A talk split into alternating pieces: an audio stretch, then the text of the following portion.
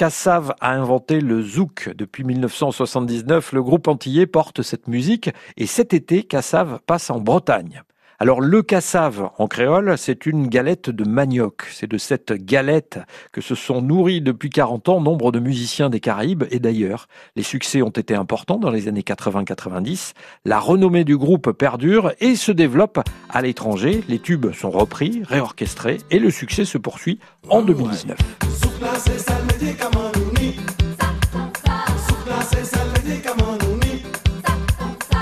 Le groupe s'est constitué autour de Jacob Desvarieux, Georges et Pierre-Édouard Desimus et Freddy Marshall. Plus tard, on retrouvera avec eux Jocelyne Berroir.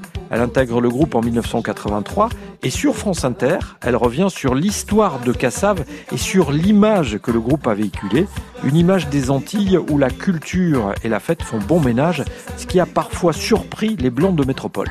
En fait, on arrive avec quelque chose qui nous ressemble, qui parle de nous, qui dit voilà qui nous sommes. Et donc, automatiquement, en face, euh, c'est pas toujours accepté immédiatement, puisque les gens ont complètement ignoré ça pendant, pendant des années. Ce qui fait que, bon, ça devient un truc, un étonnement. Et puis, on s'étonne à chaque fois de voir qu'aux Antilles, ah ben oui, aux Antilles, il y a des gens qui pensent, qui écrivent, qui créent, qui, qui, qui, qui, travaillent.